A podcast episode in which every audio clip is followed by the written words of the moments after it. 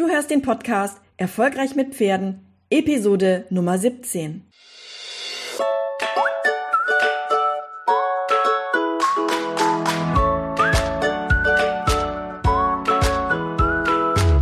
Herzlich willkommen zu Erfolgreich mit Pferden. Ich bin Marina Lange und ich helfe Menschen, eine solide und vertrauensvolle Partnerschaft mit ihrem Pferd aufzubauen und Ängste und Unsicherheiten sicher und nachhaltig zu überwinden.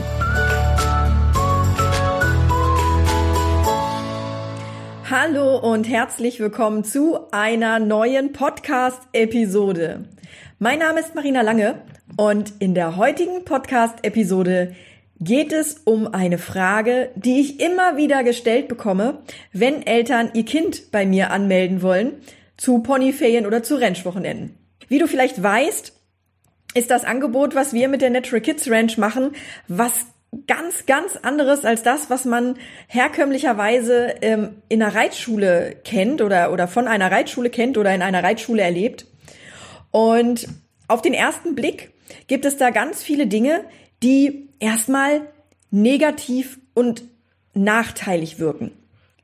Einen dieser Punkte habe ich mir heute rausgegriffen und über den möchte ich heute mit euch sprechen, den möchte ich euch erzählen. Und was mich ganz besonders interessiert ist, wie deine Erfahrungen waren, was du so kennst und mh, hm, was du erlebt hast, vielleicht auch als Kind, aber auch als Erwachsene, wenn du Unterricht bekommst. Die Frage, die mir immer wieder gestellt wird, ist, Marina, warum sitzt mein Kind nur so wenig auf dem Pferd und oft kommt dann auch noch ein Nachsatz, ich habe doch fürs Reiten bezahlt. Und ich kann mir gut vorstellen, dass der eine oder andere, der vielleicht ein ähnliches Konzept fährt oder der, der ähm, auch eher ganzheitlich orientiert arbeitet, dass der mit dieser Frage überfordert ist. Und das war ich, muss ich ehrlich gestehen, am Anfang auch. Ja, mir wurde die Frage gestellt und ich bin sofort in diese Rechtfertigungsschiene gefallen, um zu erklären, dass mein Angebot doch ganz viel wert ist, trotz dass es jetzt nicht nach so viel mehr Wert aussieht. Und ich habe den Eltern dann angefangen, die Frage zu stellen, worum geht's eigentlich beim Reiten lernen? Was ist eigentlich das Ziel beim Reiten lernen? Ist es das Ziel, dass man bestimmte Techniken erlernt, die dann dem Pferd zeigen sollen, was es zu tun hat?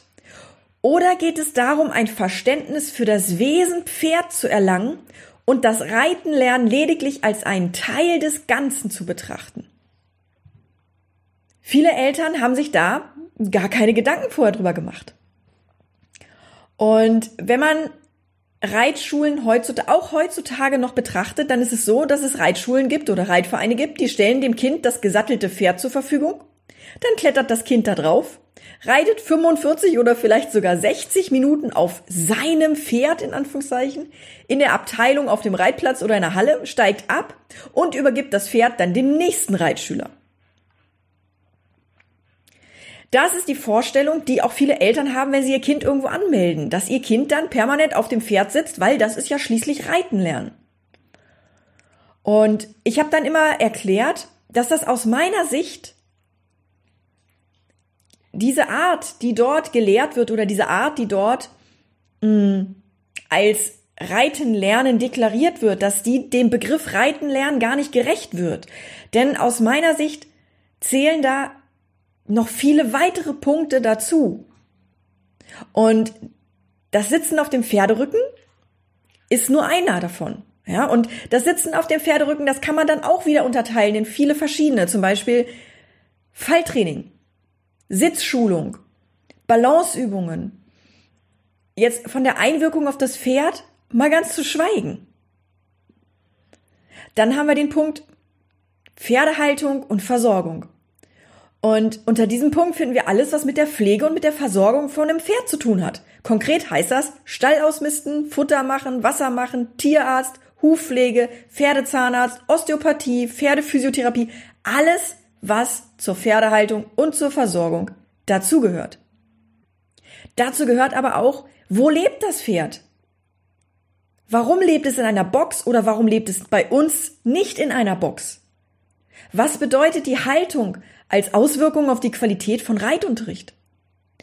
Dazu gehört auch, wie ernährt sich das Pferd? Was mag es von Natur aus gerne und was eher nicht? Was braucht mein Pferd, um optimal gepflegt zu werden? Dann gehört dazu die Psyche des Pferdes und artspezifisches Wissen. Pferde sind Flucht- und Herdentiere. Und das hat eine ganz besondere Konsequenz für den Umgang miteinander. Was ist das Besondere an dem Pferd im Unterschied zu mir als Menschen? Raubtier und Fluchttier. Und was bedeutet das eigentlich, wenn ich über mich und meine Beziehung zum Pferd aussah, äh, drüber nachdenke? Was bedeutet das? Was sagt das aus über meine Beziehung zu mir und meinem Pferd? Dann die Frage, wie denken und wie lernen Pferde eigentlich und wie kann ich meinem Pferd etwas beibringen? Das sind nur einige Punkte, die das Kind lernen sollte. Jedes Pferd hat wie der Mensch auch, seinen eigenen Charakter.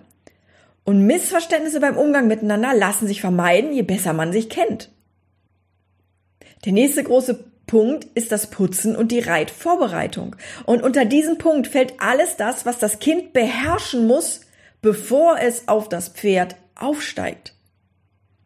Wie hole ich das Pferd eigentlich aus seinem Auslauf raus? Ich erinnere mich daran, ich habe damals reiten gelernt, da gab es sogar noch Ständerhaltung. Das heißt, das Pferd war angebunden und zwischen ihm und dem nächsten Pferd war nur eine Stange, die die beiden voneinander trennte. Und die konnten dort nur stehen, weil sie angebunden waren.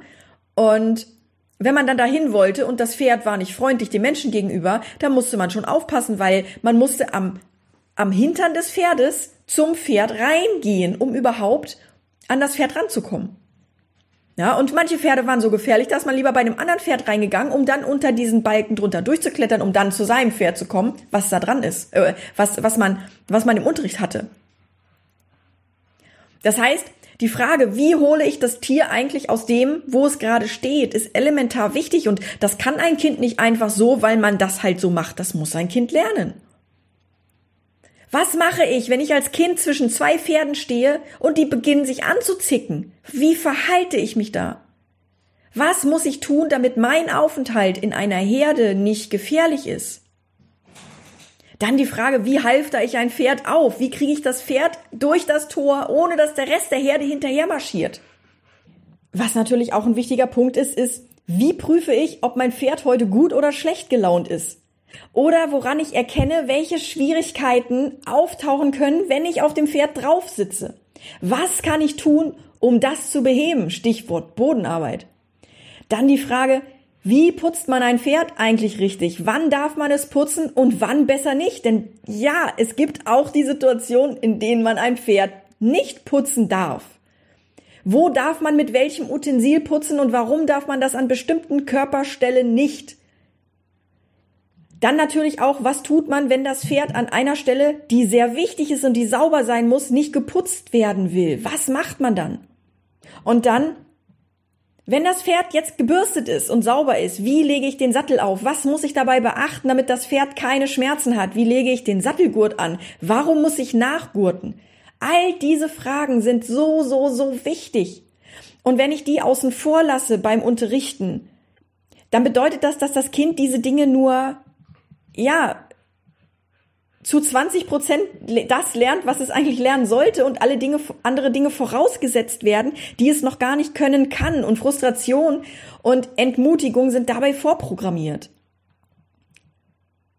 Dann haben wir natürlich noch die ganze Bandbreite an Theorieunterricht, ja, wo dann diese Sachen sind wie Körperteile, Fellfarben, Abzeichen, Knochenbau, Rassen, Giftpflanzen, Krankheiten und so weiter und so fort.